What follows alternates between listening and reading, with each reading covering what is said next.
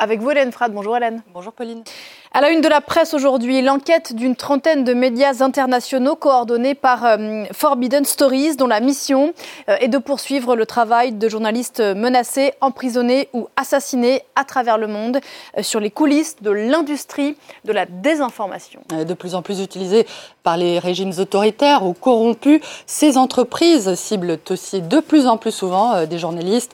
C'est ce que révèle cette enquête à laquelle a participé notamment la cellule investigation de Radio France qui raconte comment des États ou des hommes politiques tentent d'influencer les opinions, de manipuler des élections ou de détruire des réputations, parfois donc au prix de la vie de journalistes. Selon Forbidden Stories, un reporter sur quatre tué hors zone de conflit entre 2017 et 2022 a été visé par ces campagnes de désinformation ou a reçu euh, des menaces directes via les réseaux sociaux avant d'être euh, assassiné.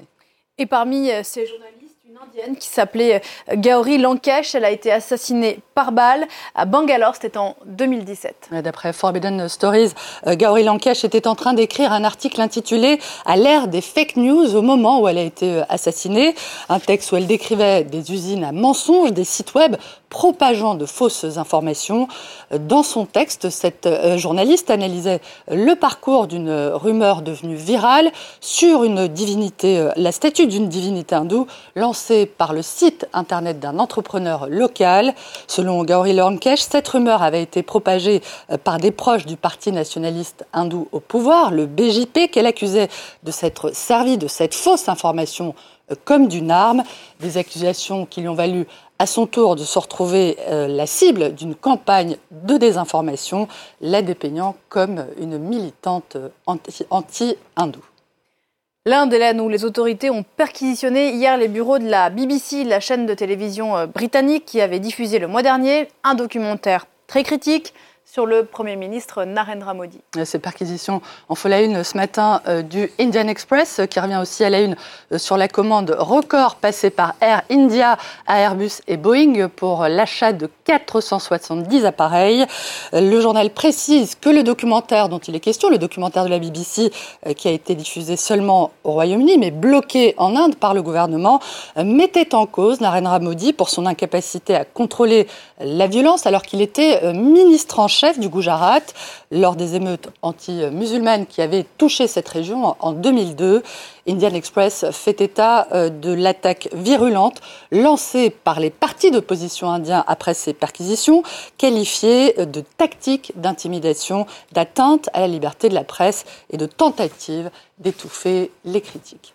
L'Inde qui n'a pas le monopole des atteintes à la liberté de la presse également ciblées au Cameroun et au Cambodge, entre autres choses. le monde euh, s'alarme particulièrement de l'assassinat euh, le mois dernier euh, de Martinez Zogo, un journaliste de radio pourfendeur de la corruption dans son pays, un, assassinat dont le degré de sauvagerie et le moment où il, est, survenu, peu avant le 90e anniversaire du président camerounais Paul Biya, montre, selon Le Monde, que tout va être permis même le pire, je cite, dans l'impitoyable guerre ouverte pour la succession euh, du dictateur. Le Cambodge, le Premier ministre euh, Hun Sen a fait fermer, lui, euh, le site Voice of Democracy, l'un des derniers médias indépendants du Cambodge. Le Figaro précise que cette fermeture intervient quelques jours après la publication d'un article controversé sur le fils de Hun Sen, qui était mis en cause pour son rôle dans euh, l'appareil d'État. Euh, elle intervient euh, surtout, cette fermeture, à quelques mois, à cinq mois des législatives, ce qui rappelle ce qui s'était déjà passé au Cambodge en 2017. À l'époque, Hun Sen avait déjà fait fermer plusieurs médias indépendants à l'approche, là encore, des législatives.